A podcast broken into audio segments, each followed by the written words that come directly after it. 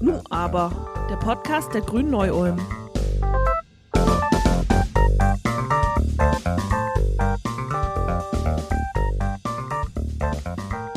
Putins brutaler Angriffskrieg auf die Ukraine hat uns Europäer, uns Deutsche kalt erwischt.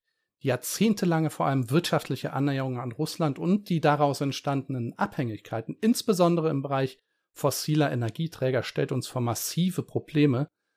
Absehbar ist jetzt ein regelrechter Paradigmenwechsel und zynischerweise auch eine Chance für Europa, schnell und nachhaltig klimafreundliche Energiestrukturen aufzubauen.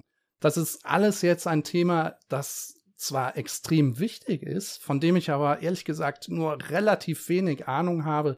Deswegen habe ich mir gleich zwei Expertinnen für Nu aber den Podcast der Grünen in Neu-Ulm eingeladen, die mir hoffentlich genau erklären können, was denn gerade Sache ist und was wir im Guten wie im Schlechten in Bezug auf die Energiepolitik erwarten können. Ich begrüße ganz herzlich hier in der virtuellen Hütte in Neu-Ulm Erstens Lisa Badum für uns Grüne im Bundestag. Sie ist da Vorsitzende des Unterausschusses für internationale Klima- und Energiepolitik und Obfrau im Ausschuss für Klimaschutz und Energie. Herzlich willkommen, Lisa. Guten Morgen, freue mich dabei zu sein. Und Henrike Hahn im Europäischen Parlament, Mitglied im Ausschuss für Industrie, Forschung und Energie, und industriepolitische Sprecherin der deutschen Grünen im Europaparlament. Herzlich willkommen. Hallo, ich freue mich auf das Gespräch.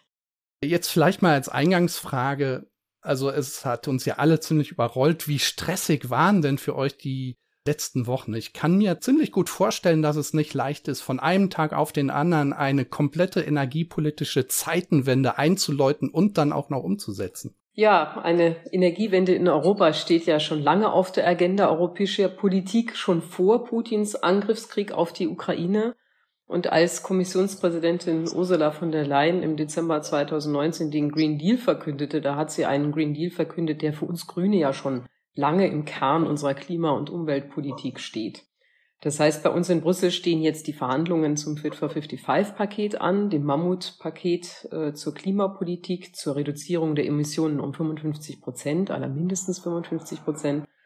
Und das Ganze findet natürlich jetzt auch im Setting der Corona-Krise und Klimakrise statt, neben dem Krieg in Europa. Und wir sehen zum Beispiel dass auch als Reaktion auf die Pandemie die EU-Industriestrategie zum Beispiel überarbeitet werden musste. Und genau in dem Moment, als der Berichterstatter jetzt seinen Entwurf für die Überarbeitung der Industriestrategie vorgestellt hat, hat der Krieg in der Ukraine begonnen.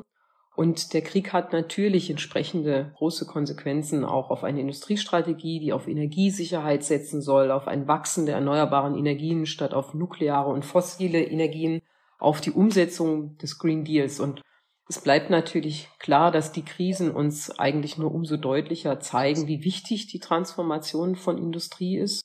Eben natürlich aus Gründen des Klimaschutzes, aber auch aus sicherheitspolitischen Gründen, um eben unabhängig zu sein in Europa von zum Beispiel russischem Erdgas. Und wir müssen jetzt einfach ehrgeiziger sein und schneller handeln. Und das ist jetzt unsere Aufgabe und unsere Verantwortung. Das ist vielleicht manchmal stressig, aber es ist vor allen Dingen per se eine wichtige Sache, eine schöne Sache, auf, schöne Aufgabe mit der Mann oder Frau da einfach praktisch umgehen muss. Mhm. Und wie sieht es bei dir, Lisa, äh, aus?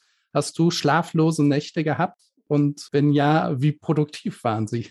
Hm. Also wir hatten auch schon vor dem Ukraine-Krieg natürlich die Agenda, so schnell wie möglich unabhängig von fossilen Energien zu werden. Was sich geändert hat, ist tatsächlich eben dieser Fokus. Wir müssen vorher die russischen fossilen Energien abwerfen. Sehr, sehr schnell. Dann natürlich auch die restlichen fossilen Energien, die wir irgendwo anders herbeziehen, also Kohle, Öl und Gas aus anderen Staaten. Aber diesen Zwischenschritt, den hatten wir alle nicht so sehr im Kopf. Da haben wir uns eben auch drauf verlassen. Also weniger wir Grüne. Wir haben ja auch gewarnt vor Nord Stream 2 beispielsweise, aber man hat sich doch Jahrzehnte darauf lang verlassen, dass Russland ein sicherer Lieferant ist, dass man da eben sehr billiges Gas bekommt. Und das ist jetzt in Frage gestellt. Wir sind ein energiearmes Land nicht an Erneuerbaren, aber an ja, fossilen Energien sozusagen und haben aber eine extrem energieintensive Industrie. So, und diese beiden Punkte, äh, das, die machen es natürlich äh, schwer für uns. Und insofern ist jetzt das Motto, so schnell wie möglich von den russischen Importen loskommen. Wir sind da schon sehr weit, nur äh, vielleicht zwei Zahlen bei Öl.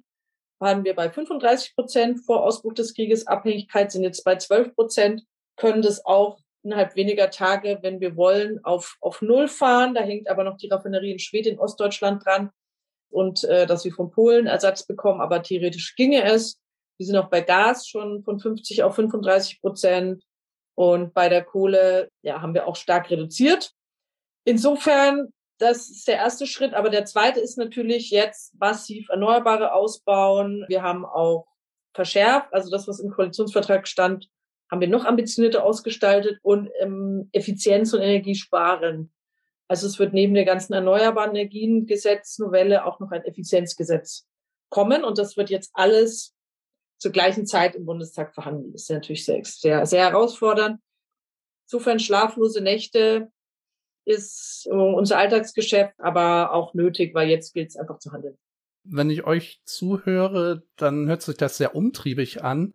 Wie konstruktiv arbeitet man da auf den verschiedenen Ebenen? Also was hier in den Nachrichten ja immer ankommt, ist, dass ja, sagen wir mal, auf nationalstaatlicher Ebene in Europa der Konsens eigentlich sehr stark ist. Wie sieht das in den Parlamenten dann aus? Also gibt es da auch eine höhere Bereitschaft, miteinander zu arbeiten? Oder ist das eigentlich wie vorher in parteipolitischem Geplänkel dann doch noch erstarrt? Also ich glaube, im Europäischen Parlament äh, haben wir natürlich auch eine Sonderstellung, wenn wir das vergleichen mit Landespolitik oder Bundespolitik, weil wir eine ganz große Notwendigkeit haben, zusammenzuarbeiten im Europäischen Parlament. Wir müssen letztlich, so unterschiedlich unsere Positionen auch sind, immer eine gemeinsame, starke Position des Parlaments finden, allein schon aus der Notwendigkeit, damit der Rat uns zuhört. Ja, deswegen müssen wir wirklich starke gemeinsame Positionen finden. Und ich glaube, der Krieg in der Ukraine hat auch gezeigt, dass das natürlich auch jetzt umso notwendiger ist. Und wir haben schon dieser Diskussion um Energiesicherheit, Klimakrise, all diesen Dingen da auch eine Position, glaube ich, die sich ein bisschen herauskristallisiert, dass wir dynamischer werden müssen bei der Umsetzung der Energiewende, aus welchen Gründen auch immer. Und da haben wir auch einen kleinsten gemeinsamen Nenner, auf den wir uns da einigen, zum Beispiel eben massiven Ausbau der erneuerbaren Energien, Energieeffizienz und die Reduzierung der Gesamtmenge des Stroms. Also das sind so Positionen, wo man sich aller mindestens darauf einigen kann. Trotzdem werden natürlich die nächsten Monate zeigen, wie das auch dann entsprechend abgestimmt wird. Aber natürlich brauchen wir da starke Positionen. Und ich glaube, in diesen Tagen ist umso klarer geworden, wie wichtig Europa ist, die Europäische Union, dass wir gemeinsame europäische Positionen haben und da stark vorangehen. Das heißt, es ist eigentlich für die europäische Integration per se positiv, aber es ist, die Umstände sind natürlich so nicht wünschenswert. Aber Europa ist so wichtig wie noch nie zuvor in diesen Tagen. Und im Bundestag, also ich habe immer das Gefühl, dass gerade beispielsweise die CDU äh, gerade sehr viele, ich weiß nicht genau, wie ich das ausdrücken soll, ähm, sehr, sehr viele kleinere Theaterstückchen aufführt, um sich in der Öffentlichkeit sehr positiv darzustellen, dabei aber eigentlich äh, vor allem die Politik der Ampel vielleicht sogar effektiv stört. Ist das ein Eindruck, der stimmt oder liege ich da falsch? Also der Eindruck stimmt auf der einen Seite. Wir haben es besonders auch bei der Impfpflicht gesehen und auch jetzt bei der Diskussion um die 100 Milliarden für die Bundeswehr. Mal gucken, wie es ausgeht. Aber schon die Tendenz einer Totalopposition, obwohl man teilweise auch die gleiche Meinung hat. Das ist so die Theaterstücke, die du angesprochen hast. Was die Klima- und Energiepolitik angeht, haben wir tatsächlich den Fall, dass die CDU vieler der letzten Gesetze zugestimmt hat oder sich äh, vielleicht noch enthalten hat, weil die einfach so richtig sehr, als zum Beispiel Gasspeichergesetz, dass wir unsere Gasspeicher jetzt füllen müssen, hat die CDU mitgestimmt. Absenkung der EEG-Umlage haben sie jahrelang nicht geschafft, war im Grunde immer auch auf, auf der Agenda. Man hat jahrelang diskutiert, wir haben es jetzt gemacht. Auch da kann man schlecht dagegen sein. Jetzt das Energiesicherungsgesetz, also die Frage, was passiert, wenn uns die Energie abgedreht wird, ne? welcher Abnehmer wird zuerst bedient. Also sehr ähm, dramatische Fragen, auf die wir uns halt in der Theorie mindestens vorbereiten müssen. Auch da, CDU kann schlecht gegen Versorgungssicherheit sein und haben sich da auch in Teilen konstruktiv eingebracht. Wie es jetzt mit dem Erneuerbaren Energiengesetz weitergeht, ist natürlich spannend. Ob das da auch so ein konstruktives Zusammensein ist, das muss man, muss man sehen. Wie soll ich sagen? Ich glaube, das spiegelt das wieder, wie Robert Habeck auch in der gesamten Bevölkerung dasteht. Also das ist zumindest das Feedback, was ich bekomme, dass viele den Eindruck haben, das Wirtschaftsministerium ist grundsätzlich auf dem richtigen Weg und da kann man mitgehen und mittun. Wo liegen denn jetzt mal abseits der CDU generell bei den vielen Plänen, die ihr ja auch schon angerissen habt, die größten Risiken? Also ich denke hier beispielsweise an unterentwickelte, inkompatible Energieinfrastrukturen zwischen den Ländern. Die Bezahlbarkeit ist ja immer wieder ein Thema, das angesprochen wird, sowohl von Seiten der Regierungen in Europa, aber auch von Seiten der BürgerInnen die äh, die Energie ja auch bezahlen müssen. Oder eben auch, dass die EU ja faktisch eben ein heterogener Haufen ist mit unterschiedlichen Regierungen, unterschiedlichen Geschwindigkeiten, Motivationen, Stichwort Ungarn, hier auch in dem Punkt zusammenzuarbeiten. Also wo liegen da vielleicht die zukünftigen größten Arbeitsfelder, an denen man wirklich noch arbeiten muss, um da was auf den Weg zu bringen? Ja, wenn wir in Europa auf ein erneuerbaren basierendes Energiesystem setzen wollen, dann brauchen wir natürlich einen starken Ausbau der Netzinfrastruktur und der Speicherinfrastruktur in allen Mitgliedstaaten. Und da ist natürlich dann auch so der Fall, dass das äh, ein europäisches Energiesystem Effizienzgewinne äh, erzielt. Das ist wichtig. Das muss man in der Bilanz natürlich auch berücksichtigen, ist eine positive Sache. Und das müssen entsprechend dann nicht ganz so viele Netze und Speicher ausgebaut werden, als wenn jedes Mitgliedsland für sich alleine versuchen würde, auf 100 Prozent erneuerbare Energien umzusteigen. Wenn man zum Beispiel guckt, norwegische Wasserkraft als Speicher äh, für deutsche Windenergie, das ist auch ein Schlagwort. Aber wir benötigen definitiv natürlich mehr sogenannte Interkonnektoren, also Stromleitungen zwischen den Mitgliedstaaten. Und in der jetzigen Situation müssen wir besonders aufpassen, dass wir trotz der Diversifikation von fossilen Rohstoffen aufgrund der Ukraine-Krise natürlich nicht so stark in eben neue fossile Infrastruktur investieren. Das wäre natürlich der falsche Weg, den wir Grüne schon mal sowieso nicht mitgehen wollen. Und da müssen wir natürlich auch Lock-in-Effekte auf alle Felder vermeiden. Aber Europa hat natürlich verschiedene Ausgangssituationen. Du hattest ja schon darauf hingewiesen und unterschiedliche Geschwindigkeiten aber natürlich auch unterm Strich unterschiedliche Möglichkeiten, was umzusetzen. Und die Auswirkungen auf Bürger in den unterschiedlichen Ländern, zum Beispiel bezogen auf Energiearmut, ist natürlich besonders relevant. Also wenn ich jetzt an meine politische Arbeit da zum Beispiel denke, ich bin jetzt ähm, Berichterstatterin für den sogenannten Social Climate Fund äh, im Econ-Ausschuss, im Wirtschaftsausschuss. Der soll Energiearmut kurz- und langfristig adressieren und ähm, wir haben den jetzt vor kurzem im Ausschuss auch positiv abgestimmt. Der soll auf die negativen sozialen Auswirkungen auf Haushalte, schutzbedürftige Personen und Kleinunternehmen ausgerichtet sein. Und da haben wir eben entsprechenden Vorschlag gemacht, eine Meinung zusammengeführt vom Wirtschaftsausschuss. Der soll sich so ergeben, wenn wir, wie von der Kommission vorgeschlagen, das Emissionshandelssystem auf den Gebäude- und Straßenverkehrssektor ET2 ausweiten das heißt, Kosten für Klima und Umwelt, die in diesen Bereichen Verkehr und Gebäude entstehen, würden künftig mit so sogenannten Verschmutzungspreis versehen werden, der bislang nur für die Industrie gilt. Also das ist jetzt ein Beispiel, der so ein bisschen mit diesen konkreten Dingen umgeht, die uns, konkreten Herausforderungen, die sich da gerade bei uns stellen. Diese Ausweitung würde dann die Energie- und Kraftstoffpreise natürlich durch Kohlenstoffpreise in die Höhe treiben und das natürlich auch noch in einer Zeit, in der Energiepreise auch durch den Krieg in Europa in die Höhe schnellen. Deswegen eben ist dieser Fonds ganz besonders so wichtig. Dieser Fonds soll eben den Mitgliedstaaten Finanzmittel zur Verfügung stellen, mit denen Maßnahmen und langfristige strukturelle Investitionen unterstützt werden. Zum Beispiel ganz konkret die Steigerung der Energieeffizienz von Gebäuden oder die Dekarbonisierung der Heizung und Kühlung von Gebäuden. Mit dabei ist die Integration von Energie aus erneuerbaren Quellen oder aber auch die Gewährung eines verbesserten Zugangs zu emissionsfreier und emissionsarmer Mobilität und Verkehr. Und was eben auch nochmal neu ist in diesem Plan und auch besonders interessant, es soll eben auch vorübergehende unmittelbare Einkommensunterstützung geben für sozial schwache Haushalte als Sofortmaßnahme.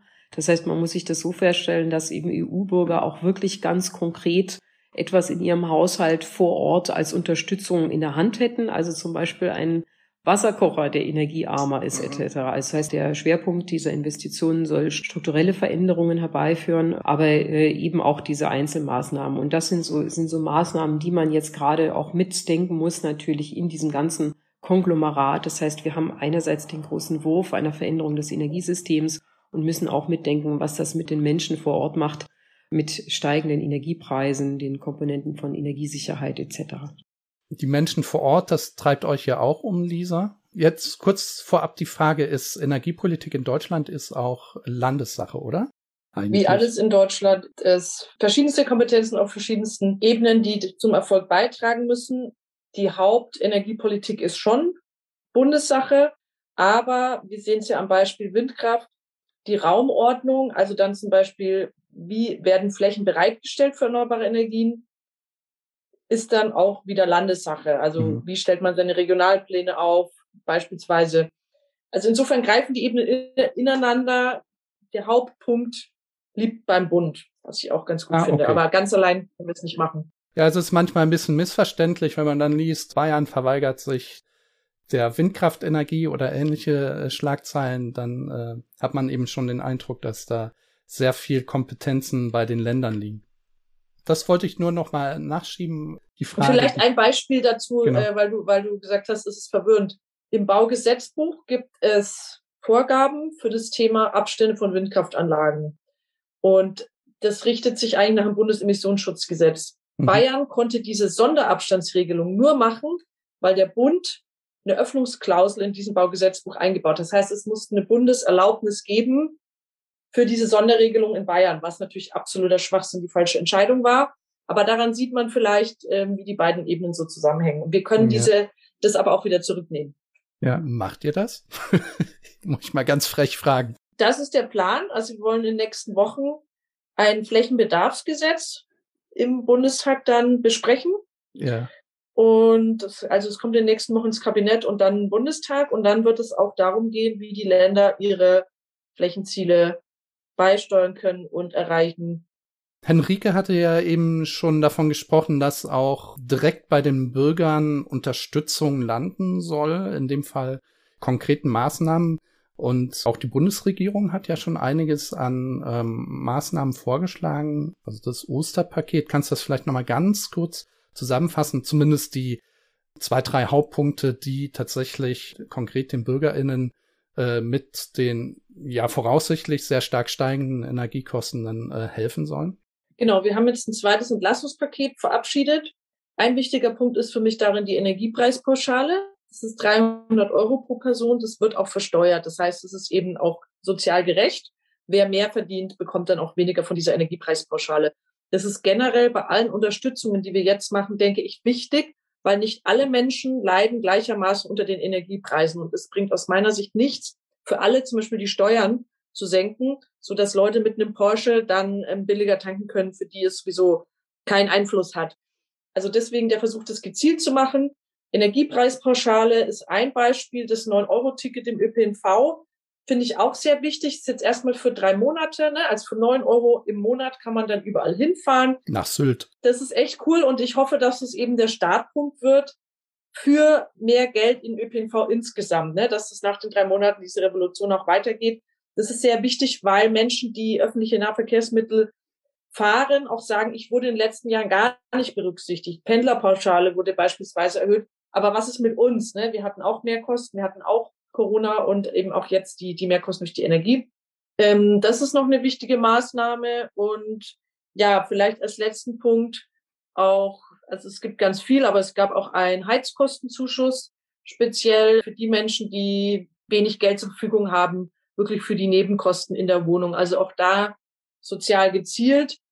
Und parallel, das hattest du ja angesprochen, versuchen wir eben die Erneuerbaren Energien für den Einzelnen bezahlbar zu machen, weil das ist ja das, wo wir hinwollen, ne? dass man eben dann umsteigen kann, beispielsweise von Öl- und Gasheizung auf Wärmepumpe und dann von diesen steigenden Preisen der fossilen Energien, die wir in den nächsten Jahren ja auch sehen werden, nicht mehr so betroffen ist. Und da vielleicht noch eine Maßnahme, es nicht zu viel werden zu lassen, also sind schon vier, ist eben die Absenkung der EEG-Umlage wichtig. weil die den Eigenverbrauch, also wenn ich den Strom, den ich bei mir erzeuge, selbst verbrauche, das kann auch in der Wärmepumpe sein beispielsweise, dann eben keine Abgaben mehr drauf sind. Und auch das ist gut für den Bürger, Bürger. Äh, mein Eindruck ist ja, also ihr habt ja wirklich jetzt in den wenigen Minuten unfassbar viele Maßnahmen schon geschildert. Meine Hoffnung ist besser gesagt, dass man damit auch zeigt, dass gute Klimapolitik auch funktionieren kann und auch schnell funktionieren kann. Ich glaube, da sind wir in Deutschland in den letzten Jahren so ein bisschen auch von der Wahrnehmung her so ein bisschen eingeschlafen und so ein bisschen beduselt gewesen, einfach von diesem äh, Schneckentempo der letzten Jahre. Und ich glaube schon, dass, dass das einfach einen sehr stark Modellcharakter hat, diese Dynamik und hoffe, hoffe, dass da dadurch auch, auch eine langfristige Dynamik angestoßen wird. Das hoffen wir natürlich auch. Das hoffen wir auch. Dafür arbeiten wir ja. Grüne ja ordentlich. Und ich glaube, äh, letztlich diesen notwendigen Paradigmenwechsel in der Energiepolitik, den haben wir Grüne schon lange formuliert, den hat der Green Deal schon lange formuliert, den wir ja auch unterstützen und ausbuchstabieren. Und äh, für Europa kann ich sagen, dass wir da jetzt erleben, dass äh, Kommission, Parlament und Rat insgesamt die Notwendigkeit von der Energiewende jetzt wohl hoffentlich auch ernster nimmt als vor dem Krieg in Europa, aus Gründen der Versorgungssicherheit natürlich, aber auch aus geostrategischen Gründen, um Europa unabhängiger zu machen und weniger verletzbarer bei der Energie- und Rohstoffversorgung. Und wenn wir jetzt mal gucken, was auf dem Arbeitsplan steht, hier in Brüssel als unmittelbare Reaktion äh, auf die Energiekrise, erwarten wir jetzt nächste Woche gerade den sogenannten Repower EU-Vorschlag der EU-Kommission. Und dieser Vorschlag soll eben die Nachfrage der EU nach russischem Erdgas vor Ende des Jahres um zwei Drittel verringern und Europa bis 2030 deutlich von fossilen Brennstoffen unabhängiger zu machen. Und die Zahlen, die Lisa vorhin zum Beispiel genannt hat, das sind ja deutsche Zahlen gewesen. Aber wir haben natürlich auch europäische Zahlen und da wollen wir die natürlich nach unten bringen. Wir Grüne schon mal sowieso aber hoffentlich eben auch die Politik in Brüssel insgesamt. Und wir erwarten uns da jetzt zum Beispiel einen weiteren Vorschlag zur Überarbeitung der erneuerbaren Richtlinie, die sich auf die Beschleunigung von Genehmigungsverfahren fokussieren wird, durch die Ausweisung sogenannter Go-to-Areas und die Erklärung von Erneuerbaren als vorrangig im Sinne des öffentlichen Interesses. Also hier sieht man die Parallele auch wieder zur deutschen Bundespolitik. Das heißt, man kann hier viele Maßnahmen gemeinsam auf den Weg bringen, auch auf europäischer Ebene.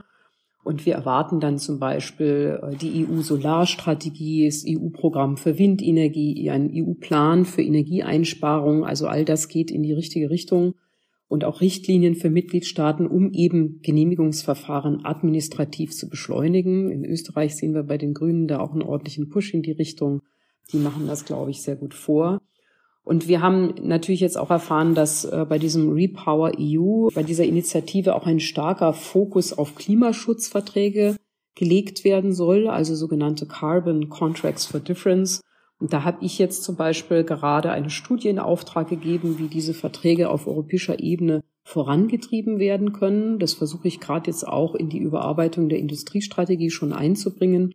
Und diese Klimaschutzverträge sollen es eben auch jetzt den Unternehmen ermöglichen, ganz sofort ohne Investitionsrisiko auf saubere Produktionstechnologien umzusteigen. Also wir sehen zum Beispiel, dass diese Dynamisierung, die wir jetzt haben durch den Krieg in Europa, auch was Positives bewirken kann, dass wir da in die richtige Richtung gehen, dass wir ambitionierter werden müssen und schneller werden müssen und viele Akteure das jetzt auch wirklich begreifen, dass wir da nicht so lange rumdiskutieren können und zweifeln und zögern, sondern wirklich schnelle Entscheidungen äh, mutig umsetzen müssen, damit wir da auf die richtige Bahn kommen passiert also ziemlich viel. Es passiert ziemlich viel Gutes, äh, was jetzt vielleicht schon vor der Ukraine, aber auch in der Öffentlichkeit relativ präsent war, ist der europäische Umgang mit Nuklearenergie und diese merkwürdige Einordnung als grüne Energie. Kannst du, Henrike, vielleicht mal ganz kurz noch erklären, was da abgelaufen ist und inwieweit man dem auch beikommen kann? Es gibt ja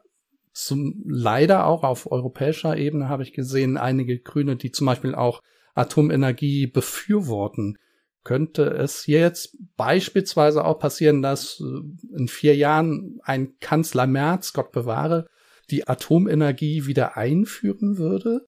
Ja, du spielst natürlich auf die Diskussion zur Taxonomie an, äh, diese Diskussion, die wir schon seit einigen Monaten, eigentlich seit letztem Jahr auch führen und mit dieser EU-Taxonomie soll eben ein europaweites Klassifizierungssystem zur Auflistung sogenannter ökologischer nachhaltiger Wirtschaftsaktivitäten eingeführt werden. Das heißt, da, wo sozusagen ökologisch draufsteht, soll auch ökologisch drin sein, was eben als Investition, als nachhaltige Investition in der EU gilt. Und da hatte im April 21 eben die Kommission einen ersten delegierten Rechtsakt über nachhaltige Maßnahmen erlassen und äh, bestimmte Grenzwerte auch festgesetzt und das äh, entsprechend ausbuchstabiert. Und dieser erste delegierte Rechtsakt, der hat noch die Energieerzeugung aus Kernenergie und fossilem Gas ausgeschlossen und hat sich aber verpflichtet, dass da später nochmal darauf zurückgekommen wird. Und dann haben wir genau das erlebt am 31. Dezember, also kurz vor Silvester, zwei Stunden vor Mitternacht. Da hat die EU-Kommission dann den Entwurf dieses sogenannten ergänzenden delegierten Rechtsakts zur Kernenergie und fossilem Gas an die Expertengruppe der Mitgliedstaaten übermittelt und quasi letztlich unterm Strich sozusagen Kernenergie und fossiles Gas als nachhaltig erklären wollen. Und das ist natürlich ein ganz großes Problem auch für uns Grüne, weil wir uns denken, also erstens braucht es äh, hierfür das Taxonomie-Label nicht. Das ist schon mal eine ganz grundsätzliche Geschichte. Und wir sind natürlich auch der Meinung, dass diese Dinge absolut nicht nachhaltig sind. Ja, wir wissen, dass es kaum etwas teureres und gefährlicheres und verschmutzenderes gibt als Kernenergie. Es ist für die Steuerzahler herausgeschmissenes Geld. Es äh, kostet unglaublich viel. Es dauert immer alles noch länger beim, beim Bau, als man so meinen könnte, wenn wir nach Finnland gucken oder nach Frankreich zum Beispiel bei Atomkraftwerken. Also das ist vollkommen klar und uns ist natürlich dann im Europaparlament ein großes Anliegen, dass wir auch Gelder, die wir investieren, wenn ich jetzt im Wirtschafts- oder Haushaltsausschuss auch mitentscheiden kann, dass das nicht in die falsche Richtung investiert wird. Und wir haben ja jetzt gerade eben auch das diskutiert, was eben auf der Agenda steht mit dem Green Deal. Und wir hoffen natürlich, dass eben jetzt genau mit dem Krieg in der Ukraine da nochmal noch mal mehr ein Umdenken stattfinden kann. Und es ist natürlich auch nochmal spannend, was da in der nächsten Zeit entsprechend äh, passiert, weil natürlich der Envi und der, also der Umwelt- und der Wirtschaftsausschuss da eine Rolle spielt. Mitte, Ende Juni, dann kommt es äh, als finale Abstimmung ins Plenum in der ersten Juliwoche. Und wir brauchen für eine Ablehnung dieses Vorschlags 353 Stimmen im Plenum, also die sogenannte absolute Mehrheit. Und im Rat sehen wir da im Moment keine Mehrheit für eine Ablehnung dieser Taxonomie-Interpretation, sagen wir mal so. Das wird im Parlament eng.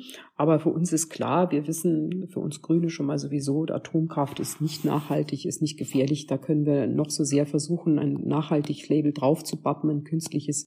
Das wird nicht funktionieren und das ist natürlich schade, weil wir damit sozusagen auch die Taxonomie nicht mehr als glaubwürdiges Label benutzen können. Und dann hat sich der ganze Aufwand nicht gelohnt, wenn wir da eigentlich sehr Gutes auf den Weg bringen wollen, was den Menschen nutzen kann und den Unternehmen etc und wir das dann nicht auch entsprechend nutzen können.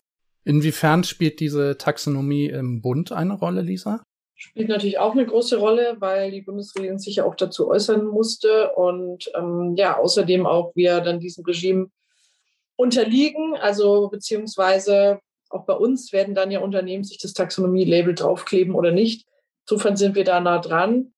Und ja, der Kampf des Parlaments ist toll. Ich habe jetzt so rausgehört, dass der vielleicht auch nicht ähm, gewonnen werden kann. Wir als Bundesregierung haben uns aber offen gelassen, auch eine Klage noch anzustreben. Auch Österreich hat bereits eine Klage angekündigt. Und das Hauptthema wird eigentlich sein, dass die EU-Kommission mit dieser, ja, mit diesem Rechtsakt ihre Befugnisse auch überschreitet, die ihr die Mitgliedstaaten zugebilligt haben. Also es ist eher ein formeller Grund. Das ist zumindest das, was bei uns in Deutschland für die Klage im Gespräch ist. Genau, aber das ist jetzt ein bisschen im Hintergrund getreten. Das war vor allem Januar, Februar bei uns ein ganz großes Thema. Und ähm, wir haben uns in unserer Stellungnahme, das vielleicht zuletzt noch, ganz klar dagegen ausgesprochen, Atomenergie aufzunehmen und bei Gas mit der Vorausgabe, dass ab 2035 die Kraftwerke wasserstoff-ready sein müssen. Und tatsächlich ist das jetzt auch wieder was, was uns hilft, weil, also, ne, ich hätte mir auch eine Stellungnahme vorstellen können, wo ähm, natürlich Gas gar nicht mit drin ist als Teil dieser Taxonomie, aber wir haben auch verschiedene Konstellationen der Koalition zu berücksichtigen. Und jetzt hilft uns das aber wieder, dass wir da die 2035 reingeschrieben haben, weil wir die Situation haben, dass wir nochmal Gasinfrastruktur in Deutschland bei den Terminals ausbauen müssen, aufgrund unserer Abhängigkeit von Russland, die verringern wollen. Es waren vorher schon Gaskraftwerke im Gespräch, aber jetzt wisst ihr vielleicht, wir wollen verstärkt Flüssiggas anliefern, um im Winter halt schon unabhängig zu sein. Und die Frage, wie lange diese Terminals mit fossilem Gas laufen sollen, da ringen wir gerade drum, natürlich möglichst kurz aus grüner Sicht. Und da, um jetzt den Bogen zu haben, da hilft uns die Stellungnahme zur Taxonomie, was wir sagen, okay, später als 2035 können wir da eigentlich auch nicht fossil unterwegs sein. Wir werden gucken, wie das Ganze ausgeht. Als Fraktion, als Energie- und Klimaleute in der Fraktion sind wir da sehr klar positioniert. Wir wollen jetzt nicht neuen fossilen Login haben durch verstärkte Gasanlieferungen die nächsten Jahrzehnte. Das kann nicht der Weg sein. Klar ist aber, in diesem Jahr werden wir es halt noch nicht schaffen und auch im nächsten Jahr wahrscheinlich nicht, komplett ohne fossiles Gas auszukommen, weil in der Vergangenheit zu viel liegen geblieben ist. Da muss man halt jetzt schnell an. Also ich höre aus dem heraus, ihr habt eben doch sehr stressige Wochen hinter euch, um nochmal die Klammer zu schließen und mit ganz großer Sicherheit auch vor euch. Ich würde jetzt das Gespräch an dem Punkt beschließen. Ich wünsche euch aber für diese Mammutaufgabe, die es ja ist, wirklich alle Energie, alle, in, alle grüne Energie, die man dafür braucht und hoffe, dass ihr das Ganze für Europa, für Deutschland, Bayern und Neu-Ulm auf einen guten Weg bringt. Und ich bin eigentlich ganz zuversichtlich. Also ich äh, spreche ja oft mit Abgeordneten, äh, die zu den verschiedensten Themen arbeiten und es ist immer wieder motivierend, wenn man sieht, mit was für einer auch persönlicher Energie die Leute inklusive euch eben da rangehen und das, das finde ich einfach ein ganz tolles Zeichen auch nach außen und ich hoffe, ihr lasst euch da auch zum Beispiel in Europa nicht entmutigen, wenn dann die Mehrheiten dann auch mal gegen euch arbeiten. Vielen Dank soweit für eure Zeit, die ihr euch genommen habt. Das ist im Moment auch schwierig und ja, alles Gute für eure Zukunft. Also danke Henrike, dass wir wieder zusammen hier sprechen konnten. Danke an dich, Arno, dass ihr mit dem Podcast so ein Infoangebot macht. Ich glaube, nichts ist wichtiger als kommunizieren, gerade wenn man nach langen Jahren mal wieder in der Regierung ist, dass wir da auch im Gespräch bleiben und das Beste rausholen. Ja, absolut. Ich bedanke mich auch sehr, sehr herzlich also für diese wunderschöne Gelegenheit und ich glaube auch, dass natürlich Berlin und Brüssel die Notwendigkeit im Dialog zu bleiben total groß ist, aber eben auch ganz besonders schön, gerade weil wir Grüne in der Regierung sind, da eben auch tolle Gestaltungsmöglichkeiten haben, auch gerade in europäischer Politik. Deswegen vielen Dank für die schöne Runde heute. Hat mir sehr großen Spaß gemacht. Dankeschön. Ja, mir auch. Vielleicht machen wir die nächste, das nächste Mal die Runde dann hier vor Ort in Neu-Ulm. Sehr gerne. ähm, gerne. So, und ihr, liebe ZuhörerInnen, findet wie immer alle wichtigen Infos zu dieser Folge auf unserer Website grüne-neu-ulm.de slash podcast oder auf den Plattformen Spotify, Deezer und wie sie alle heißen. Ich hoffe, ihr hattet genauso viel Spaß wie ich heute. Vielleicht wollt ihr uns ja auch weiterempfehlen, abonnieren. Und ich danke euch jedenfalls fürs Zuhören und freue mich auf euch in zwei Wochen. Macht's gut, bleibt gesund, habt eine gute Zeit. Tschüss. Musik